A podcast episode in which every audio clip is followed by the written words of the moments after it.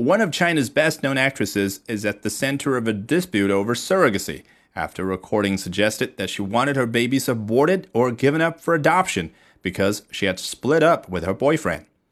Zheng Shuang, 29, who is known as the Fairy, had lost her role as the Chinese face of the fashion brand Prada after she was criticized on state media.